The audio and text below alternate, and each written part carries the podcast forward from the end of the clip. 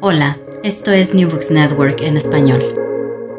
Buenos días, buenas tardes, buenas noches. Esto es Otras Voces del Caribe, un podcast de New Books Network en español. Desde la orilla del lago Michigan les habla su anfitriona, Yasmín Portales Machado.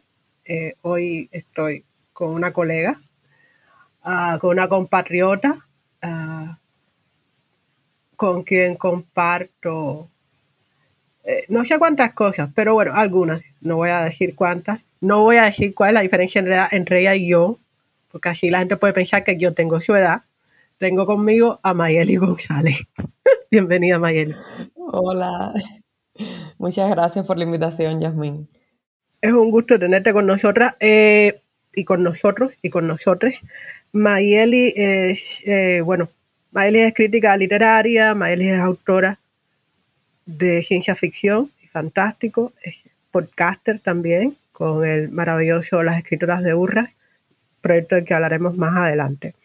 Em, el libro que nos reúne hoy, la excusa para eh, hablar, es Espejuelos para ver por dentro, publicado por Editorial Cervero en 2020, mm, que es un texto publicado en España y comercializado como para público a joven o adolescente, pero que a mí me perturba muchísimo la dimensión cubana que reconozco en él. Y es un texto sobre que, eh, que ya yo he escrito y que tenía muchas ganas de discutir, no, de discutir no, de traer a su autora para que conversara sobre el mismo. Por eso este episodio 9 de Otras Voces del Caribe es con Mayeli González. Ah, ok, eh, en, este, en este podcast hacemos las cosas de manera muy organizada, porque yo soy una académica, ¿ok? Entonces, eh, vamos a empezar ah, por el currículum. Mayeli González es graduada de la Universidad de La Habana, uh, la Facultad de Artes y Letras, uh, qué fino, con una tesis sobre ciencia ficción, uh, qué innovador. Eh, en la actualidad vive en España. ha publicado Los Días de la Histeria, que fue premio, premio Covaliver Care en 2015, sobre nerds y otras criaturas mitológicas con Guantanamera en 2016, eh, lo que nos trae eh, Espejuelos para ver por dentro de Cerbero y luego de Rebaños y Pastores con Cazador de Ratas. Has publicado relatos, ensayos en revistas y antologías de ciencia ficción. Eh, eres una gran promotora del género, organizando paneles y eventos que han alcanzado una dimensión mucho más internacional ahora. Eh, una de las pocas cosas buenas que no trajo esta maldita pandemia es que ahora es respetable hacer presentaciones por videoconferencia.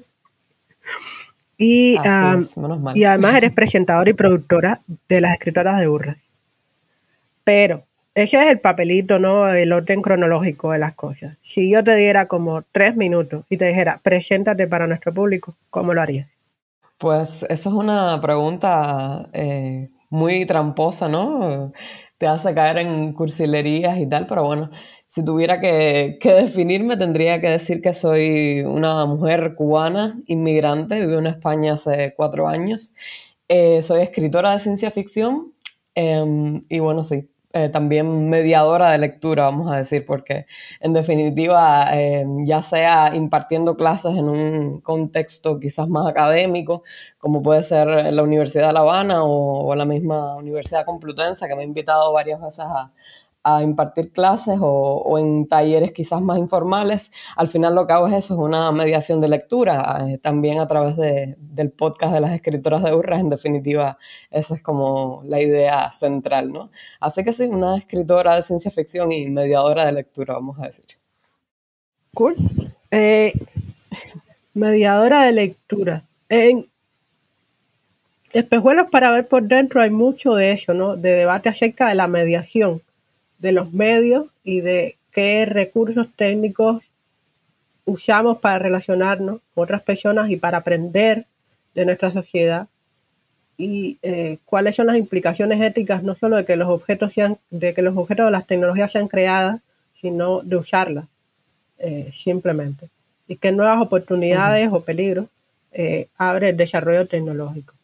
Háblame un poquito de estos vuelos para ver por dentro. Cómo surgió esa idea de qué va? Sí, Espejuelos para ver por dentro em, surgió de un ejercicio literario, eh, de esas eh, pruebas casi que uno se pone para tratar de salir de estados de bloqueo del escritor y tal. Em, y nada, me, me, propuse hacer como una especie de mini cuento, ¿no? Y se me ocurrió que podía ser juvenil, infantil. De hecho, la, esa primera versión de Espejuelos, que no se lleva más de una cuartilla, es muchísimo más oscura. Y es la historia de una niña que tiene superpoderes y que decide convertir en cucarachas y sapos a los muchachos que le hacen bullying en su colegio. Eh, y luego eso, eso fue creciendo y fue adquiriendo una dimensión más realista, en tanto la ciencia ficción pues busca precisamente eso, ¿no? Eh, dotar de, de, verosimilitud, de un trasfondo eh, lógico y, y, y probable una historia que, que, pudiera ser en, en, otro contexto una historia de magia, una historia sobrenatural. y bueno, y así, y así es como se me ocurre Espejuelos para ver por dentro, que, que lo escribí hace, o sea, en 2017 yo terminé de escribir Espejuelos cuando estaba viviendo en Argentina, en Buenos Aires, y, y años después es que, es que se publica eh, aquí en España. Y fue un, ejercicio casi también, yo no me estaba creyendo mucho que estaba escribiendo eh, una novela y sobre todo una novela para, para adolescentes, que es como eh, el público meta que tiene ese, ese libro. Em, yo siempre la trato de definir cuando me preguntan y eh, explico que Espejuelos para ver por dentro es eh, cyberpunk para, para púberes, ¿no? Está en una edad un poco difícil de, de encasillar, sobre todo a partir de, de, en qué tipo de colección puede salir eh, luego una, una, novela como esta, eh, porque sus protagonistas tienen una edad de 12 años, 13 años, que están en, en un limbo ahí un poco difícil, que no, no, entran plenamente en la categoría de literatura juvenil, pero al mismo tiempo tampoco es infantil o no, o no la pueden entender o, o, leer niños muy pequeños, entonces eh, fue un poco difícil ¿no? de, de ubicar. De hecho, algunas eh, críticas, entre comillas, que recibió la novela de algunos lectores en Goodreads y este tipo de plataformas era que decía, bueno, pero es que no es juvenil, es infantil. Y yo, bueno, pero no me lo digas como si eso fuera una cosa mala, sí, yo siempre la, la definí como, como puber, ¿no? En ese, en ese limbo. Y bueno, también otra cosa que eh, se leyó de esa manera la novela, que para nada yo eh, pienso que sea así, eh, es que era un poco tecnófoba, ¿no? Porque alertaba sobre eh, los usos que podían tener una tecnología como esta de la inmersión total, ¿no? Y cosas eh, eh, chungas, como dicen aquí en España, que, que, pueden pasar a partir de su abuso.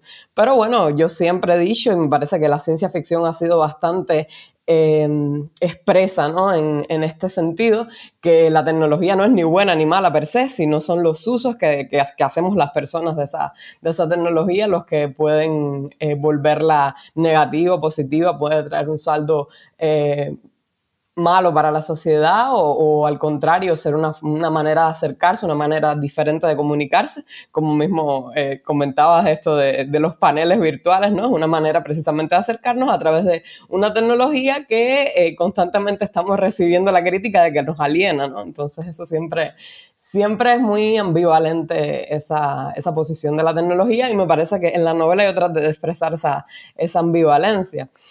Eh, pero bueno, ya ves, los lectores a veces eh, leen independientemente de lo que el autor o la autora se proponga. No, claro que la gente lee, o sea, toda, toda lectura es única en tanto cada persona es única, ¿no? Con sus propias referencias, antecedentes, experiencias, preocupaciones. Pero yo te juro que ni en un millón de años, no quiero vivir un millón de años, pero bueno, eh, no creo que se me hubiese ocurrido el adjetivo tecnófobo, tecnófoba para definir tu texto. Eh, a mí me parece un texto profundamente tecnocrítico en, el espíritu, el espíritu no, con lo que yo considero que es un rasgo inherente a la buena ciencia ficción. O sea, de lo que se trata es de que reflexionemos sobre qué va a pasar con la tecnología. Eh, incluso, uh. I don't know, yo qué sé, ahora no me viene a la mente ningún ejemplo de texto en que realmente toda la tecnología sea mala. Es que no, no me parece que, que, eso pueda ocurrir. Eh, porque simplemente la manera en que existimos como especie nos hace depender de la tecnología. no, no, podemos sobrevivir sin, sin, sin, sin, cultura y sin tecnología. Eh, somos seres sociales y somos... Eh, la evolución nos ha llevado a un punto en que sin, sin ayuda no, no avanzamos por ahí. Necesitamos zapatos, necesitamos ropa, necesitamos procesar los alimentos. Eh, esta es la cosa. El horno es tecnología, ¿no? Ah, entonces, pero whatever. Oye, en plan, lo que, el adjetivo que yo sí he pensado respecto a tu libro varias veces es el de queer. A mí me llama la atención cómo tú insistes, me gusta, por, eh, por mis propias eh, obsesiones personales, ¿no? Ah, me gusta mucho como tú destacas la singularidad de tus dos protagonistas, Nano y, y Shafira, y cómo eh, las singularidades que tienen que les eh, alienan en principio con respecto a la, normalidad hetero, heteronormativa y clase mediera con que viven en, en no lugar es lo que permite precisamente que eh, descubran el complot malvado, malvadísimo eh, de la gente malvada, malvadísima, que eh, son lo, el, colectivo oponente de este libro, excelente, excelentísimo, em, y que eh, la singularidad de sus identidades y de sus familias es lo que les da las herramientas para enfrentar este complot, que quiere usar la tecnología definitivamente para el mal. Entonces, mi siguiente pregunta sería, ¿de dónde salen estos niños específicamente? Eh, a qué, por qué tú haces a estos niños que no son, entre comillas, normales y les pones al centro de tu historia. Siempre, o sea, el, personaje de, los nerds, de los geeks, de los eh, outsiders, eh, siempre me ha maravillado. De hecho, en mi segundo libro se llamaba así, sobre los nerds y otras criaturas mitológicas, y era una especie de catálogo por diferentes géneros, pero también por diferentes, o sea, por diferentes subgéneros de la ciencia ficción y también por diferentes personajes tipos, vamos a decir, eh, dentro de, esta eh, galería de, outsiders que, a veces componen la ciencia ficción, no solo desde el punto de vista de ser sus protagonistas, sino también de consumir ese tipo de literatura. Entonces el, el nerd eh, o los nerds en general son personajes que, a mí siempre me han maravillado, ese tipo de personajes obsesivos con, cierto, con ciertas, eh, ciertos conocimientos, que es más bien una especie de actitud hacia, hacia la acumulación o hacia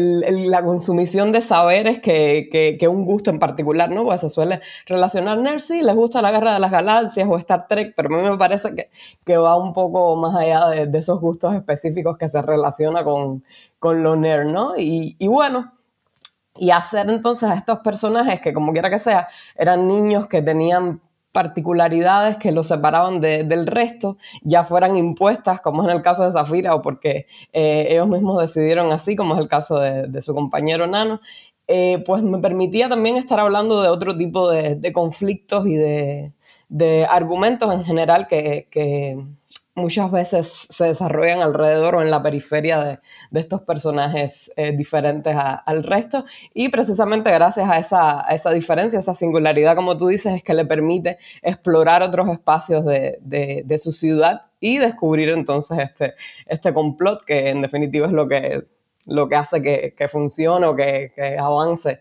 eh, la novela. ¿No te ha llegado ninguna carta, eh, ningún comentario de odio de algún grupo religioso? No, parece que todavía no me han leído tanto, parece. Sigo siendo insignificante. Ay, no, mujer, no digas esas cosas, que, que adjetivo tan feo.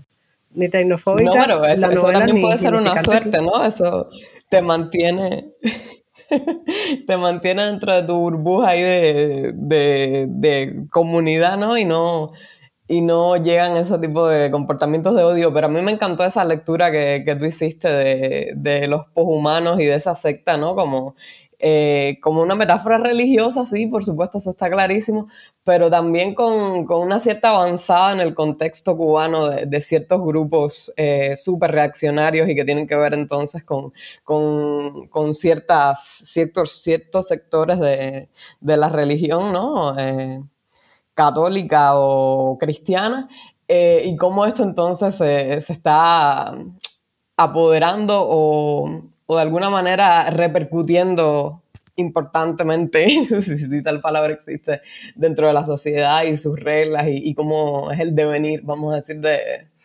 de las leyes y de, de lo que sucede en un país como Cuba, por ejemplo. Sí, a mí eh, cuando leí el libro por primera vez y por segunda vez y por tercera, este, me, llamó mucho la atención, tal vez, probablemente la referencia fuera eh, muy, muy evidente para mí, o sea, la referencia no, la metáfora, eh, desde mi punto de vista, refería casi de manera automática a la presencia de, de los grupos fundamentalistas religiosos, eh, porque bueno, tú los describes como un culto, en este caso, vamos a aclarar, el libro de Mayeli yo no creo que de ninguna manera eh, genere o proponga algún tipo de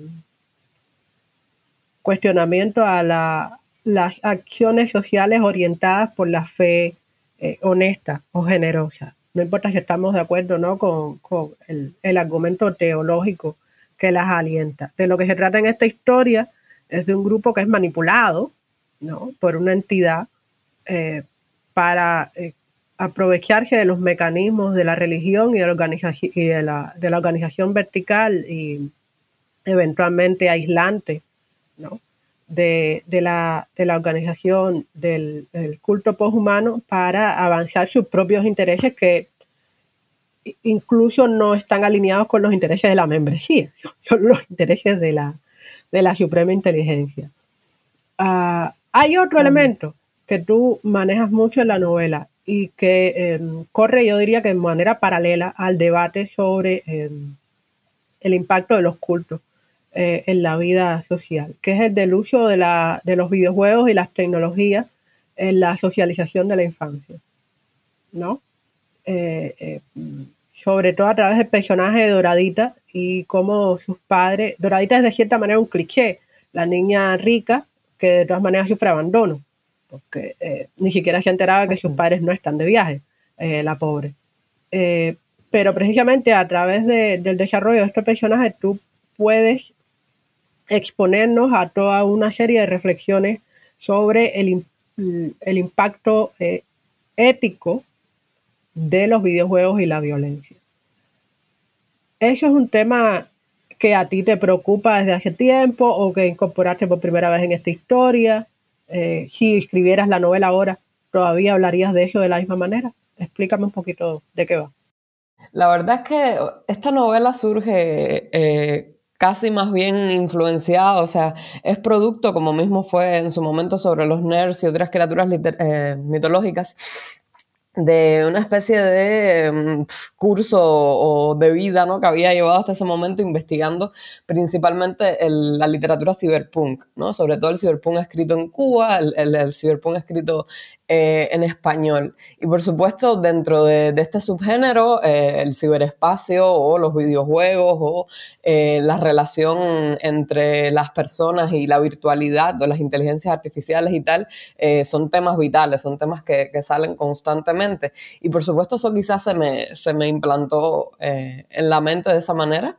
y luego, a la hora de idear o a la hora de pensar, escribir este tipo de literatura en clave eh, más juvenil en clave para quizás eh, las personas que, van a experimentar o que están experimentando con más eh, intensidad esa relación entre lo humano y la máquina, ¿no? Que son los adolescentes de hoy, que van a ser los adultos de mañana, pues me parece que es un tema incluso más apremiante, ¿no?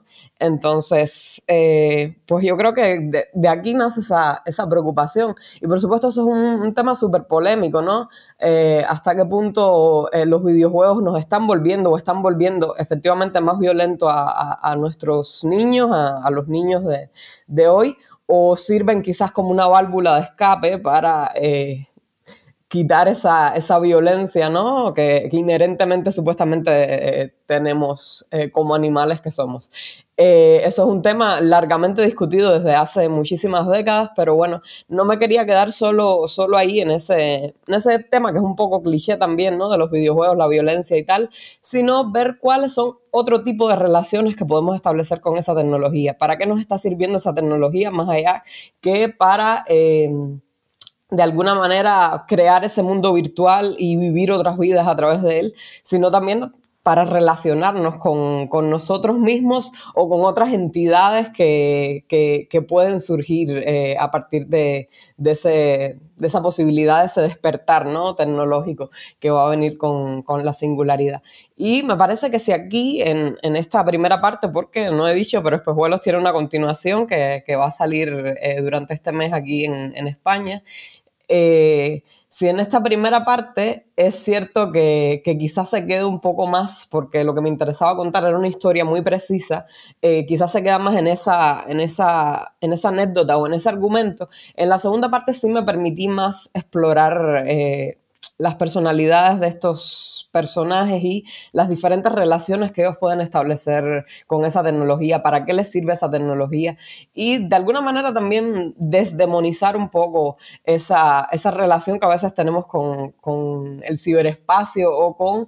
Eh, lo que supuestamente vendrá después o con lo que imaginamos que vendrá después de ese ciberespacio, con ese despertar de las inteligencias artificiales, con eh, la poshumanidad misma, la transhumanidad que, a veces se ve como, un tema eh, casi extraterrestre y casi siempre, ya decía, demonizado. Entonces quizás verlo de una manera un poco más amable y más cercana porque es hacia donde nos dirigimos también. Entonces, ante esa inevitabilidad, pues, ¿por qué pensar el peor de los escenarios posibles? También podemos pensar en una manera de convivir armónicamente con, esta tecnología, ¿no? O sea, que por lo menos en este aspecto no estás en plan no, no, de no ser de no, no presentar los peores escenarios posibles para exorcizarlos, sino de profetizar escenarios positivos. Sí, a ver, eso ha sido también un proceso paulatino en mi escritura y creo que en la escritura de, muchas eh, escritoras y escritores, por lo menos latinoamericanos, que es lo que más estudio y, lo que más conozco. Eh, la literatura de ciencia ficción en Latinoamérica ha tenido un, históricamente un sesgo marcadamente distópico, ¿no? Y eh, tenía esa función, como tú decías, de exorcizar esos futuros macabros, ¿no? Que, que, se presentaban. Eh, y de, de, alguna manera tratar de impedir que se dieran, ¿no? Al, al verbalizarlos, ¿no? Al conjurarlos. Eh, sin embargo, en, los últimos, en los últimos años yo sí estoy percibiendo una especie de giro hacia futuros más alentadores o hacia pensamientos que, que, no, que no presenten el futuro como una, una cosa sin salida. Eh, y, bueno, en literatura en inglés se le han puesto nombres incluso, está lo del Hope Punk, el Solar Punk, o sea, diferentes futuros que, que presentan una manera diferente de, de ver la sociedad. Eh, pero yo entiendo que eso es una, una, vuelta de tuerca que no se llega impositivamente, sino que, que, es precisamente las personas eh, o los escritores, las escritoras los que tienen que, que, arribar a ella por, por mano propia. Eh, y si bien en, otras, en otros escritos anteriores, por ejemplo, el primer libro que publiqué, eh, Los días de la histeria, eran dos distopías eh, al, más al, al, más apegado estilo de Un mundo feliz, 1984, distopías así eh, casi sin, sin, salvación, apocalípticas prácticamente.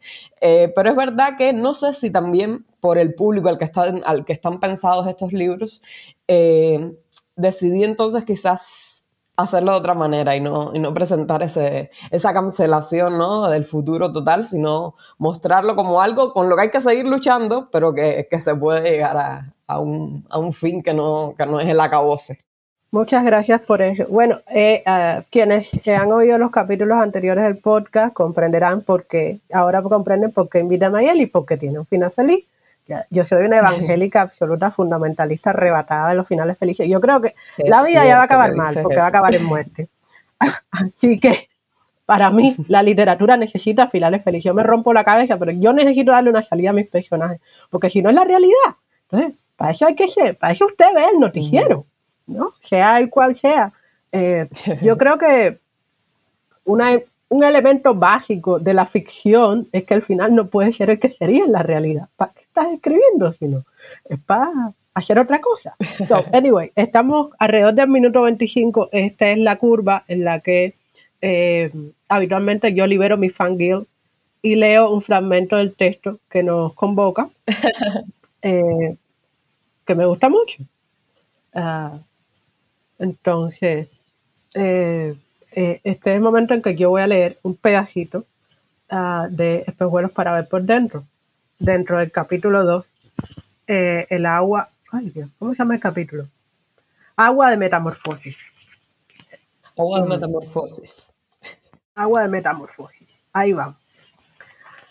No supo cuánto tiempo duró su inconsciencia, pero cuando volvió en sí, se dio cuenta de que ya no estaba en el jardín de la casa de Doradita, sino en lo que parecía ser una isla desierta en medio de la nada.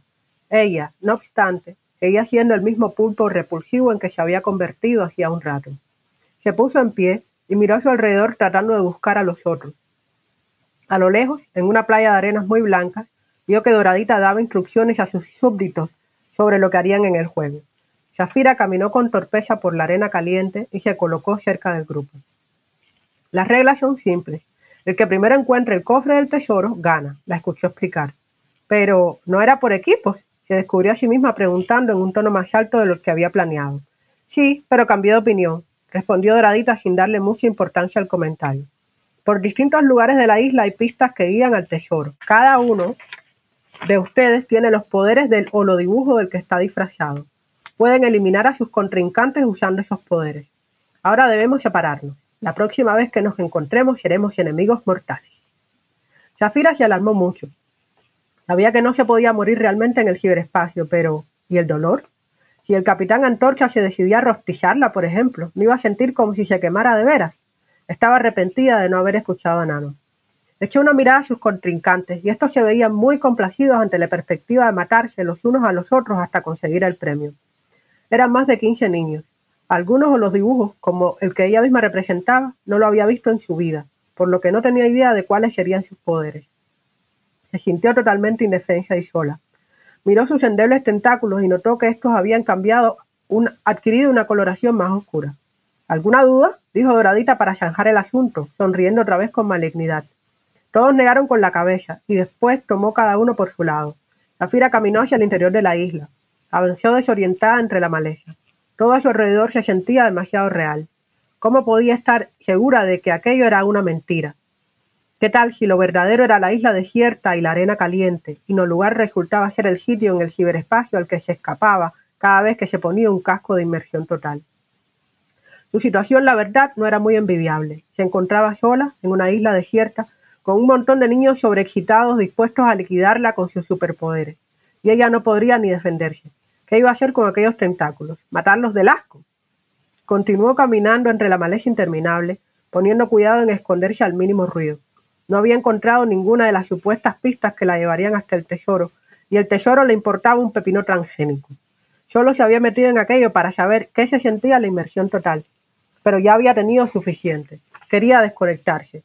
Extrañaba muchísimo a Nano y a su padre y hasta a su robot sustituta Mamushka, también a Paloma y ahora tenía miedo, además de que su amigo no la fuera a perdonar nunca por romper su promesa. En esos pensamientos culpables andaba metida Shafira cuando se tropezó con uno de los holodibujos contrincantes. Su primer pensamiento fue correr por su vida, pero pronto se dio cuenta de que el otro estaba más asustado que ella. Por favor, no me ataques con tus superpoderes, le suplicó con voz temblorosa y cubriéndose el rostro. No te preocupes, no te voy a atacar con mis superpoderes, sobre todo porque no creo que tenga alguno, explicó Shafira intentando tranquilizarlo. El niño con el que se había encontrado estudiaba en su misma aula, pero Zafira nunca había conversado con él. No estaba segura ni de cuál sería su nombre. Sin embargo, le pareció muy descortés salir con algo como eso en aquellos momentos. Así que optó por una pregunta más acorde a la situación. ¿Y tú qué holo dibujo eres? Su compañero estaba diseñado con trazos muy simples y colores sobrios, blanco, negro, algún otro tono beige y marrón. Mantenía la silueta de un humano común y corriente, pero la piel era traslúcida y permitía ver el interior de su organismo, solo que en lugar de músculos y órganos se apreciaban un montón de manchas de diferentes tamaños que rebotaban unas con otras. El niño aminoácido. Ah, ¿sí? ¿Y qué hace un niño aminoácido? le preguntó Sofía en tono burlón. Ataca al nivel celular, respondió secamente, y la niña dio un paso más al tiempo que su piel volvía a tomar una coloración oscura. Los aminoácidos son esenciales para nuestro organismo, ¿sabías? En los holodibujos, el niño aminoácido puede provocar mutaciones horribles en sus enemigos. Perdón, no quería ofenderte, suena interesante, dijo Shafira tragando en seco. No, es tremendamente aburrido. ni siquiera sé cómo utilizar los poderes. No debía haber venido a esta estúpida fiesta. Zafira pensó que en lugar de niño aminoácido debían llamarle niño ánimo ácido, y sonrió para sí misma al pensar en su ocurrencia. Bueno, por lo menos no eres esto, dijo Shafira exhibiendo su cuerpo tentaculoso con disgusto. ¿Octópoda? dijo el niño aminoácido mostrando por primera vez algo de entusiasmo. Es uno de mis holodibujos preferidos. Ah, ¿sí? Es muy poco conocido. Me extraña mucho que Doradita lo haya incluido en su repertorio. No me puedo imaginar por qué, masculló Sofira mientras ponía los ojos en blanco. Y sí que tiene poderes. Puede hacer todo lo que hace un pulpo, pero además tiene un cerebro súper desarrollado con una capacidad de deducción e intuición sorprendente. No me digas. Los pulpos son más inteligentes de lo que la gente piensa. Tienen una gran memoria y pueden aprender con la simple observación de otros animales. Memorizan patrones, esquivan obstáculos. Es conocido que algunos hasta aprenden a destapar botellas para sacar pequeños crustáceos que vieron dentro. Bueno, bueno, con esos superpoderes ya era para que hubiera encontrado el tesoro, ¿no crees? exclamó la niña de forma sarcástica, intentando confraternizar con su compañero. Pero, antes de que Shafira pudiera recibir una contestación, una piedra de tamaño considerable pasó rodando su cabeza pulpina. Se volvió a mirar y descubrió que una montaña le lanzaba rocas. Literalmente. Se trataba de la montaña, uno de los holodibujos más brutales que existían. Más de un padre había protestado ya ante la cadena televisiva que lo producía para que dejaran de transmitirlo, o al menos emitieran un anuncio de advertencia por su alto contenido violento. Pero eso no era lo más preocupante. Shafira pudo notar que la verdadera identidad del holodibujo era Bion, su robusto y vengativo compañero de aula. Bion la montaña le lanzó otra roca y esta vez Shafira tuvo que agacharse para esquivarla. Descubrió que, con el, que en el ciberespacio sus reflejos eran mucho mejores, o quizás su agilidad se debía a octópodas. El niño aminoácido echó a correr sin mirar atrás en cuanto vio la montaña, pero una de sus rocas lo alcanzó antes de que avanzara mucho. Soltó un grito y se escuchó un sonido como de algo que se desinflara. Su cuerpo se volvió una mancha de tinta en la arena, que luego de unos segundos desapareció sin dejar rastro. Zafira se aterró con esa escena e intentó escapar igualmente, solo que en lugar de correr en línea recta, lo hizo en zigzag como recordaba que aconsejaban en algún tutorial de supervivencia. Así pudo esquivar las rocas que su perseguidor, le seguía lanzando. Sin embargo, le resultaba muy difícil correr con aquellos torpes tentáculos, por lo que la montaña en pocos arcadas le dio alcance. Ya intentaba estrangularla con sus puños de concreto cuando alguna clase de mecanismo se activó en ella, y, en lugar de seguir con su intento de escapar, se detuvo en seco y arremetió contra su enemigo, succionando con fuerza su cabeza a través de un orificio dentado que tenía en el centro de sus ocho tentáculos. El holodibujo, que ahora era bidón, forcejeó tratando de alejarla, pero Zafira se aferraba con más fuerza a su cara, cortando su respiración y royendo su cuello. Por último, de alguna parte de su viscoso cuerpo salió disparado un potente chorro de tinta negra que lanzó contra el suelo a su contrincante, dejándolo allí tendido como un manchón granur. Instantes después la montaña también apareció desintegrarse ante los ojos de Shafira. Ella miró consternada la escena y sintió pavor por lo que había hecho. Aunque OK hubiera ocurrido en la realidad virtual y Bion ahora estuviera despertando en el jardín de Doradita, de su silla reciclinable, la niña se sentía una asesina a sangre fría. Siguió corriendo hasta la playa con las lágrimas empañándoles la vista. Entró en el agua como quien busca consuelo y se dio cuenta de que allí, como era lógico, se movía con mayor facilidad. Se sumergió por completo y descubrió que le era posible respirar. Se quedó un rato nadando. Si esperaba lo suficiente, quizás alguien terminaría por encontrar el dichoso tesoro. Un fragmento de espejuelos para ver por dentro de Mayelis González. Eh, y hoy, qué tan buena. Hay unas cuantas cosas en el fragmento y en otros momentos que eh, es otro de los elementos que a mí me gusta de tu libro, que es muy intertextual. O sea, hay una suprema inteligencia, hay un, una robot que rompe las leyes de la robótica, mientras otras robots no pueden hacerlo. Em, hay un científico loco, literalmente. Hay un hacker con un sombrero blanco al que le gustan los conejos. Eh, y eso me lleva como a mi siguiente pregunta. ¿Cuáles tú dirías que son tus influencias más importantes? No solo las influencias referidas en este texto, sino en general, ¿de dónde te viene a ti eh, la aplicación? ¿Quién te dio la aplicación? Sí, yo había pensado en esa pregunta, es un poco difícil de contestar porque a veces tus escritores, tus escritoras favoritas no necesariamente son tus influencias, ¿no?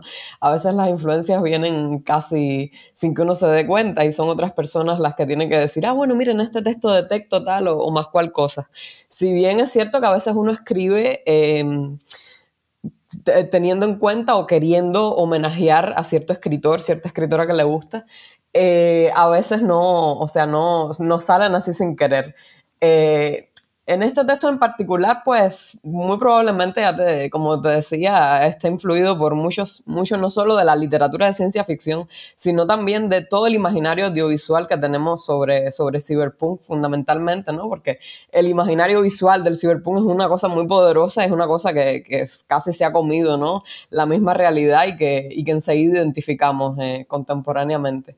Eh, así que sí, eh, nuevamente aparecen como personajes prototípicos, ¿no? Dentro de, esta novela que, que vienen eh, de toda la historia anterior de, la ciencia ficción y no solo de este, de este subgénero. Pero bueno, a manera más general, si te, me pusiera a mencionar a mis escritores, a mis escritoras favoritas, quizás son indetectables, ¿no? en las cosas que escribo. A mí me gusta muchísimo, esto es casi un cliché, pero bueno, a mí me gusta muchísimo Borges, eh, y, este tipo de literatura de ciencia ficción em, quizás un poco más filosófica, reflexiva, irónica sobre, sobre sí misma, ¿no? Eh, como pudiera ser em, Stanislaw Lem o Lafe Stapledon, o me gusta mucho también eh, Margaret Atwood, Ursula K. En fin. Cierta, cierta literatura que quizás al, leer mis escritos no, no, se, no se ven así. Eh, luego, eh, a la hora de escribir eh, libros en, particular, a veces las influencias vienen de, literaturas que son hasta exteriores al género. Por ejemplo, yo explico que De Rebaños o de Pastores, que es mi, última novela publicada, que es una novela corta para, adultos, no es para, para adolescentes como, como es en, este caso Espejuelos. la génesis de, de esta novela no fue eh, Sirio, ¿no? De Olaf Stapledon, a pesar de que sí lo influyó muchísimo eh, esta novela, sino que fue un fragmento de la literatura nazi en América de Bolaño. O sea, que, no, o sea, un autor que no relacionamos eh, de primera y pata, ¿no? Con, con, la ciencia ficción. Pero bueno, sí hay un capítulo dentro de, esta, de este libro maravilloso que es la literatura nazi en América, que eh, es la biografía de un supuesto escritor de ciencia ficción norteamericano que tiene una saga de novelas en que, en que hay un, detective, también son, es un mundo apocalíptico o posapocalíptico, en que hay un detective que va resolviendo crímenes eh, que tienen que ver con con superpoderes y contaminaciones eh, nucleares y tal, y que va con su perro eh, resolviendo estos crímenes, y este es el prototipo del, del, investigador privado eh, y alcohólico y misógino y todo lo demás. Eh, y luego eh, Bolaño cuenta que este escritor decidió un día y hacia el final de su carrera escribir un libro cuyo protagonista fuera el perro, que el perro había cobrado como una especie de inteligencia, una superinteligencia, eh, gracias a la radioactividad y tal. Y el perro, o sea, se justifica la entrada de este escritor dentro de un libro que se llama La literatura nazi en América porque el perro es fascista. Entonces decía, ¿cómo puede? Es que es una genialidad, ¿cómo el perro puede ser fascista? Y bueno, pues ahí de, de esa, de esa idea de la conciencia y de, de un, un ente no humano eh, portándose de aquella manera, pues nació la idea de, del personaje principal de Rebaños o de Pastores. Eh, o sea que a veces las influencias vienen de, los medios o de, los autores y autoras más inusitados, así que, que no sabría decirte. Me gusta mucho ese tipo de ciencia ficción, ya te decía, que, que es quizás más reflexiva, eh, me gusta muchísimo también la literatura, ya sea de ciencia ficción o no, que hace como mucho énfasis en el lenguaje, en cómo están escritas las cosas, no solo en, su argumento. A veces la idea puede ser brillante, pero si no está contada o no está eh, escrita de una manera que, que me haga eh, disfrutar estéticamente esa lectura, pues mm, a veces no tiene la misma connotación. Yo eh, a veces leo libros que me recomiendan o que, o que, veo que a la gente le deslumbró y a mí no me sucede lo mismo porque a nivel estético no, no me impactó tanto como yo pensaba que lo fueran a hacer. Así que sí pongo como mucho cuidado en, en observar esas cosas para, para hablar entonces de quiénes son mis, mis favoritos más allá de mis influencias. Gracias. No, me gusta eso eh, de que eh, quienes te han marcado no se nota en el libro y las ideas llegan de los lugares más inesperados. ¿no? Eh, a, mí personalmente, yo no puedo leer a Bolaño eh, y mi negativa a leerlo tiene que ver con su calidad como escritor. ¿no? El tipo es tan bueno, a mí me pasa eso. ¿no? El tipo es tan bueno que yo pierdo, o sea, yo me pierdo, yo suspendo la capacidad eh, de, de, crítica por completo con Bolaño y me sumerjo. Entonces todo es asfixiante y horrible y aterrorizante. No, no, no, no, que va, para. No puedo con. Uno no, uno no paga para esas cosas. No, yo no pago para ser torturado. y estoy pagando con mi tiempo. Entonces, Bolaño es un tipo genial que escribía muy bien, que está en el cielo con, con todo el gremio, eh, pero, pero yo le respeto la distancia. Ya yo estuve en mi socio de Bolaño, ya yo sé que es un buen escritor, lo he comprobado. Defenderé su honor donde, donde quiera que sea necesario, pero hasta ahí. Entonces, pero, en fin. Oíme, eh, entonces, esta es la curva en la que yo te pido a ti que leas un fragmento. habitualmente la gente lee algo, eh, lo que más le gusta o lo que menos le traumatiza de su propio libro. Tú, como eres una muchacha de la ciencia ficción, no vas a leer algo del libro, sino algo del futuro. algo del futuro, exactamente. Pues sí, se me ocurrió, eh, en lugar de leer un fragmento del libro, que ya tú leíste casi un capítulo entero, eh, leer entonces un fragmento del inicio de la segunda parte que todavía está inédita, así que esto es una primicia absoluta para eh, los seguidores del podcast, que se va a publicar próximamente aquí en España. La segunda parte de Espejuelos se llama Catalejos para mirar muy de cerca. Es una novela, no es una novela corta, o sea, tuve ahí eh, espacio para explayarme un poco más y explorar entonces mm, varias subtramas ¿no? que, que, me interesaban. Aparecen casi todos los personajes de, de Espejuelos y, algunos nuevos. Eh, va, o sea, es una novela que, que va a tratar eh, de adentrarse en qué cosa es lo que viene después de la singularidad tecnológica. Eh, va a haber entonces inteligencias artificiales en colaboración con ciberfísicos para explorar entonces eh, de dónde proviene eso que llamamos ciberespacio, si es algo que hemos creado convencionalmente los humanos o es algo que ya existía antes de que nosotros llegáramos. Eh, van a existir otro tipo de tramas que tienen que ver con la transhumanidad y que entran en, un contacto bastante directo con, los dilemas que se nos presentan hoy como sociedad con, la con, con las personas transgénero, ¿no?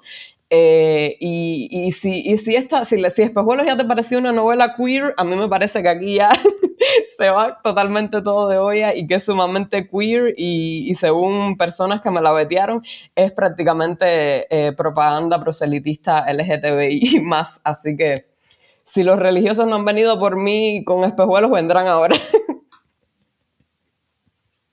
los fundamentalistas. Así que me voy a permitir entonces leer. Beatriz Magui, panfleto y literatura. Sí, adelante. Eh, me voy a permitir entonces leer un fragmento del inicio, ¿no? No quiero tampoco hacer muchos spoilers. Eh, y bueno, ahí vamos. Eh, el espejuelo, o sea, Catalejos tiene un exergo que es de del manifiesto cyborg, que dice, prefiero ser un cyborg a una diosa. Y dice el capítulo número uno que se llama Singularidad. Los dedos de Nano parecían torbellinos sobre el holoteclado. Estaba sentado frente al escritorio con las gafas de semi-inmersión puestas y de espaldas a la puerta de su dormitorio. La luz brillante del sol penetraba en la espaciosa habitación, atenuada por los sensocristales del ventanal a su izquierda. El chico escribía una frase y al segundo siguiente la borraba para sustituirla por otra que le parecía, solamente por unos instantes, más adecuada. Acostado a sus pies, Sushi ronroneaba con parsimonia si no hubiera estado tan concentrado en elegir las palabras con las que le diría a Aina 313 que la quería, hubiera podido escuchar a Zafira abrir la puerta y entrar. Se tiró en la cama de Nano. Los cabellos azules y revueltos se posaron sobre la almohada dura. Zafira prefería las almohadas blanditas, pero a Nano le gustaban esas ortopédicas y rígidas. La chica suspiró resignada. Podía haber ido a su cuarto, pero no tenía ganas de estar sola en ese momento. En la cocina, la nevera se había comportado de un modo muy extraño. Como veía que Nano no se enteraba de nada, lo llamó. Oye, que el día menos pensado entró un psicópata a matarte y tú, fruta congelada, Zafira, qué psicópata ni qué pepino transgénico, tú eres la que me va a matar del susto un día. Perdóneme, señor de 80 años con problemas cardíacos, se burló Zafira. Es que mm, vengo de la cocina. ¿Y? preguntó Nano quitándose las gafas de semi-inmersión y dando vuelta a su silla giratoria con una pierna para quedar frente a la chica, que se puso a mirar hacia el techo con concentración. Estaba buscando las sobras del flan de calabaza de ayer. Eh, esas sobras me tocaban a mí, que no comí postre. Nano, eso no es importante. Lo importante, lo importante, pero el que se queda siempre sin flan de calabaza soy yo. Pues ahí está, todo tuyo. Ni siquiera pude sacarlo de la nevera y ahora mismo apetito no me queda mucho. No me digas que sí, no me dejaba abrirla, de nuevo. Desde hacía unas semanas, los electrodomésticos de la casa parecían rechazar a Zafira, como si la chica fuera un órgano recién trasplantado que su nuevo cuerpo se negara a recibir. Y no funcionaban cuando, ella, cuando era ella quien se proponía utilizarlos. Y el fenómeno ocurría años después de su mudanza. La chica pensaba que el caserón había tenido tiempo de rechazarla si así lo hubiera deseado. ¿Por qué lo hacía ahora? Estaba harta. Tenía que estar pidiendo ayuda constantemente a sus padres y que, achacaban, que lo achacaban a su incapacidad para hacer funcionar las cosas, las cosas por su torpeza y no por la evidente conspiración que los enseres habían armado en su contra. Nano levantó una ceja y esperó a que Zafira continuara la historia. Pero esta vez no llamé a nadie y me puse a forcejear, por mis amígdalas que abría esa puerta. No sé por qué te pasan estas cosas raras contigo, Zafira. Nuestro software doméstico no es de última generación, ni mucho menos, pero jamás había dado esos problemas. Forcejeé, continuó Zafira sin hacer caso a las reflexiones del chico, hasta que las luces de la cocina empezaron a parpadear y la nevera me habló como si fuera un oráculo. Un oráculo. Sí, en forma de acertijos, como si fuera una adivinanza. Nada tenía sentido. Era nuestra misma lengua, pero con diferente gramática. No sé si me explico. Zafira bajó la barbilla y miró brevemente a Nano, que la observaba con cara de atontado. No se supone que las neveras solo tienen que hablar para avisar de que ya toca hacer la compra o que la leche está a punto de caducar. Sí, mm, la verdad es que nunca escuché de neveras que contaran adivinanzas. Lo mismo pensé, pero entonces dijo algo que sí entendí. Zafira hizo silencio y Nano en sus sillas giratorias se inclinó tanto hacia ella que al estar sentado justo en el borde, las ruedas resbalaron y el chico cayó al suelo con, con silla incluida. Sushi maulló asustado cuando el trasero de su dueño le aplastó la cola metálica. Nano ahogó un grito y trató de socorrer al robogato que huyó despavorido hacia los bajos de la cama. Lo siento, Sushi, ven, déjame ver si te hice daño. Sushi. Nano, creo que era mi mamá. ¿Qué dices? preguntó desde el piso mientras enderezaba, no sin cierto trabajo, la ligera silla de plexiglas y polipiel. Que la nevera es tu mamá. No sea ridículo. ¿Cómo la nevera va a ser mi mamá? Bueno, no entiendo, Zafira, ¿qué pasó? ¿Qué fue lo que pudiste entender? Dijo algo de volver a estar juntas. Y después palabras sueltas, creo que ahora sí en otros idiomas, hasta que pronunció inteligencia colectiva y poshumanidad. Nano trepó a la cama y se acomodó al lado de Zafira. La chica no apartaba su vista del techo. Él imitó su postura. Giró la cabeza y miró el rostro de la chica de perfil. La nariz pequeña, los labios carnosos, las pestañas y cejas tan azules como sus cabellos. Zafira estaba muy seria. Tenía cara de preocupación. ¿Crees que se está tratando de comunicar contigo? Eso me temo. Ahora tiene sentido todas las cosas raras que me han pasado. La mayoría de los electrodomésticos están conectados a la red y mi padre ha instalado tantos cortafuegos en mis dispositivos que a mi madre le habrá sido imposible infiltrarse allí. ¿Quiere decirme algo? Zafira, se lo tendrías que contar a tu papá. No.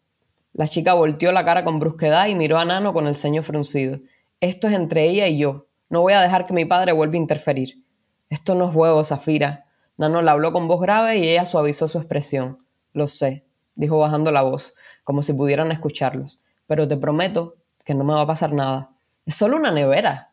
Más te vale. Mira que ahora eres mi hermana, soy responsable por ti. Zafira dejó escapar una carcajada. ¿Eh? ¿De qué te ríes? Soy mayor que tú. Por un mes. Me debes respeto, Zafira, replicó Nano solemne sin que se entendiera si hablaba en broma o en serio. No me hagas reír.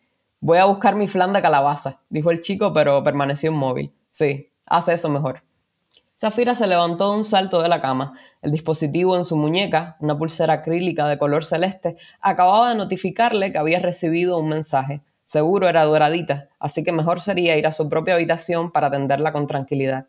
Oye, enano, prométeme que no vas a contar nada, le pidió antes de marcharse.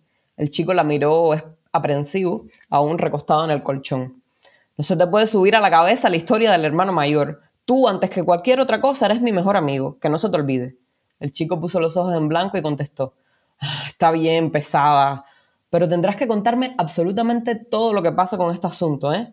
Perfecto, así lo haré, prometió la chica y se fue a su habitación, que quedaba a pocos metros de la de Nano, en el piso de arriba de la enorme casa de tejas violetas en la que, en la que ahora vivían juntos.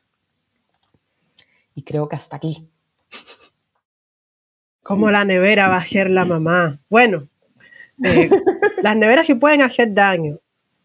Eh, mira el daño que le hizo la escena de la nevera a, Indiana Jones y la carabela de cristal. es una cosa así horripilante. este, pues Y hay un corto. Este, ok, el corto no tiene nada que ver. Por favor, eh, esto lo vamos a editar después. pero, wow, esto pinta bien. Esto pinta bien. Estoy emocionada. tremenda primicia. Sí, estoy, me encanta. Esto del podcast me, ha revelado cosas. Ahora la gente anuncia sus nuevos libros. Eh, me entero de que, de que Shelly va a escribir un, de nuevo, por fin va a escribir Kirala, de que Eric remendó eh, eh the Water, e incluso, eh, e incluso ya está terminando la novela de Vía Clara, así que por fin voy a saber cómo luce el santuario Che Guevara. Y ahora tú, que en un mes acá, ¿cómo se llama? De nuevo algo para ver. Catalejos para mirar muy de cerca. Catalejos para mirar muy de cerca. Espérelo en las librerías de la península ibérica y bueno, se puede vender en Europa. El ebook sí se va a poder comprar desde fuera, pero lo otro va a ser aquí porque, bueno, yo publico siempre con editoriales independientes y ese es el, problema, ¿no? Que las distribuciones siempre son a nivel nacional y cuesta trabajo hay que hacer algo para luchar contra Amazon y crearnos un sistema de distribución eh, independiente que, nos permita hacer ese tipo de cosas sin explotar a las pequeñas empresas. Bueno, hay que tejer redes. Eh, esa, en que tú estuviste hace menos de un mes, la ISPACON, se habló mucho de, solidaridad y colaboración entre proyectos editoriales pequeños en distintos espacios geográficos, ¿no? Yo sé que a ti te encanta ese tipo de cosas. Eh, no, no, no ahora inocencia. Entonces, en ese plan, aparte de la nueva novela, ¿qué más estás haciendo? aparte de la nueva novela que hay, pues eh, tengo proyectos de escribir ahora el año que viene cosas. Eh, tengo proyectado, pero es que para eso tengo que estudiar porque yo no sé quién a mí me manda a meterme en problemas, que nadie me ha obligado nadie me ha puesto ahí. Soy yo solita la que va para esos problemas. Entonces, eh, la última novela antes de esta continuación de Espejuelo fue un space opera que yo realmente no soy una consumidora fanática del space opera ni mucho menos, pero bueno, pues salió por ahí una novela space opera. Y ahora me ha dado por eh, escribir una novela histórica que se va a desarrollar en el siglo XIX cubano y que va a tener rasgos de lo que pudiéramos llamar eh, afrofuturismo y steampunk. con cameos de Mary Shelley y palenques eh, con dioses afrocubanos metidos ahí en todo el meollo, que por supuesto tendré que estudiar muchísimo para poder escribir algo como eso, pero me, me tiene muy, muy emocionada, ¿no? E, esa idea. Así que literariamente eso va a ser lo próximo. Lo otro, bueno, pues seguir con, con cursos de literatura, con el proyecto de las escritoras de burras, que eh, por suerte llegamos ya al, objetivo, alcanzamos el objetivo de recaudación de nuestro crowdfunding y eso significa que, podemos traer otra temporada para 2022 con, con un montón de escritoras. Eh, de literatura fantástica increíbles que, ya tenemos ahí fichadas y que me tienen muy contentas. Eh, y bueno, todo lo que se pierda por aquí, a donde quiera que me inviten, yo voy y doy, ahí, doy mi chapa, como se dice en España, doy mi chapa sobre literatura latinoamericana fantástica. de hecho, hay un curso que todavía la gente se puede inscribir que vas a dar en enero con eh, Cristina y, otra compañera, ¿no? sí, con Lola Robles y, Cristina Jurado, sí con, Lola, eso. Sí, cómo no. Es un curso que nace a partir de, la compilación de ensayos Hijas del Futuro, eh, que publicó con Sony este año, la editorial eh, de, de, Euskadi con Sony, Em, que es un compilatorio de diferentes ensayos alrededor de la literatura de género, pero desde la perspectiva de género, o sea, desde una perspectiva feminista. Y, este curso va a ser, va, se va a desligar precisamente de ese libro eh, y vamos entonces a ver la literatura escrita por mujeres, pero también desde una perspectiva feminista. Eh, van a ser em, seis clases, a mí me parece, o cinco, no sé. Son, vamos, va a ser varias semanas de, del 11 de enero hasta el 11 de febrero. Em, y yo voy a dar una clase dentro de ese, dentro de ese enunciado que va a ser sobre literatura latinoamericana fantástica, eh, escrita por, autoras, ¿no? Y, voy a tratar de, en una sola clase, hacer ese recorrido, ¿no? Desde las madres fundadoras de, lo que sería el realismo mágico y la literatura insólita hasta las más contemporáneas. Entonces, deseame suerte para no morir en, ese intento. Y si se pueden, se pueden inscribir, eh, La Central, que es una librería aquí bastante grande y que tiene también su parte académica eh, va a ser la que, está, la que va a auspiciar este, este encuentro, que va a ser virtual, lo que significa que se van a poder inscribir personas también fuera de España. De hecho, ya lo han hecho. Yo estoy súper eh, nerviosa porque sé de personas que se han inscrito que son de hecho escritoras de literatura fantástica contemporáneas, mexicanas, eh, de, Centroamérica y yo estoy como, Dios mío, ¿qué voy a, decirle yo a estas personas que me pueden enseñar a mí? Pero bueno, eh, va a ser yo creo que un intercambio súper fructífero para, para todo el que se inscriba, porque no solo, no solo es compartir con estas dos grandes maestras ¿no? con las que estoy, que son Lola Robles y Cristina Jurado, sino también con las personas que, que ya se han inscrito al curso, que, que, van a aportar también muchísimo ¿no? de, su, de su experiencia y de su propia sabiduría. Así que de verdad que los exhorto a, así pueden matricularse en el curso. Usted no necesita suerte, usted ya tiene, eh, esta es la nota chauvinista del programa, que es inevitable. Usted viene de Cuba, usted no necesita suerte, ah, ya la tiene. Este, es la mejor isla de la eh. historia. Tiene, eh, ¿cuántos países, de, cuántos países pueden enorgullecerse de que haya provocado una guerra nuclear?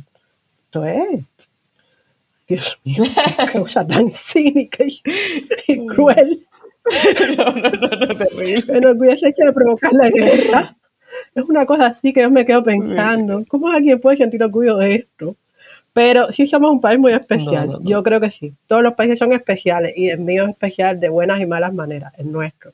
Oíme, estoy, estamos llegando al final. Entonces, esta es la parte que yo te pido que como eh, madre de espejuelos para ver por dentro, eh, le recomiendes a la gente eh, adquirirlo. Entonces, la pregunta formal es, ¿por qué tú le recomendarías a alguien que comprase, o mejor aún, que le pidiese a la biblioteca de su comunidad que adquiriera unos cuantos ejemplares de Espejuelos para ver por dentro, editorial Cherbero 2019. Bueno, Espejuelos, eh, como te decía, supuestamente es un libro para adolescentes, para púberes, pero eh, he tenido la suerte de, que ha sido leído por muchísimas personas, adultos, eh, que se lo han leído luego a sus hijos, primos, niños en, su entorno y ya, o sea, ha sido recibido con mucho cariño eh, y me parece entonces que mm, según lo que me han contado, esto no lo estoy diciendo yo, es una lectura bastante entretenida, entrañable, que,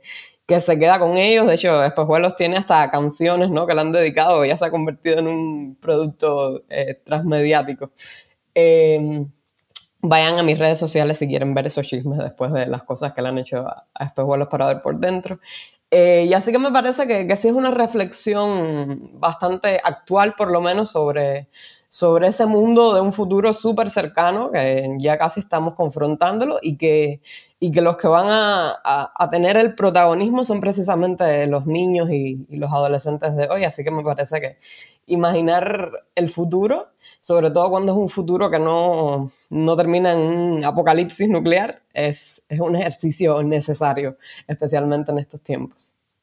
Desde mi punto de vista, vale la pena leerse espejuelos para ver por dentro, precisamente o sobre todo por la condición de, de extraños o de personas socialmente queer de sus protagonistas. Yo creo que uno de los grandes valores de espejuelos para ver por dentro, en tanto libro para eh, como novela de ciencia ficción para púberes, es la valorización que da primero a la singularidad familiar con dos protagonistas que vienen de hogares eh, estereotípicamente rotos, pero en realidad profundamente, tremendamente sólidos, sólidos porque el amor que se tiene los miembros de esta familia, los miembros orgánicos y, e inorgánicos de esa familia está a prueba de todo y el libro es la historia del libro es evidencia y también porque es precisamente la singularidad de sus personajes lo que les da la fuerza para superar eh, los retos. Yo mm, te agradezco mucho, Mayeli. Primero que has escrito Espejuelos para ver por dentro. Eh, fue una lectura muy satisfactoria para mí y estoy esperando a ver qué dice mi hijo de la muchísimo. Y te agradezco que hayas pasado este ratico, este ratico no es una hora, eh, que hayas pasado este rato eh, conversando conmigo para que otras personas aprendan un poco más acerca de, de, ciencia ficción feminista, de ciencia ficción cubana, de ciencia ficción del Caribe, de ciencia ficción de personas migrantes, de ciencia ficción para púberes. Pues no, muchísimas gracias a ti por la invitación. Lo he disfrutado mucho. Me alegro, me siento muy bien. Soy una fanguillo, vivo de, este tipo de cosas. Tengo un problema de autoestima muy grande, etcétera. esto ha sido otra Voces del Caribe, desde la orilla del lago Michigan, y hoy hablando con alguien del otro lado del Atlántico, fue su anfitriona, Yasmin Portales Machado. Esto es un podcast de New Book Networks en español. Buenos días, buenas tardes, buenas noches.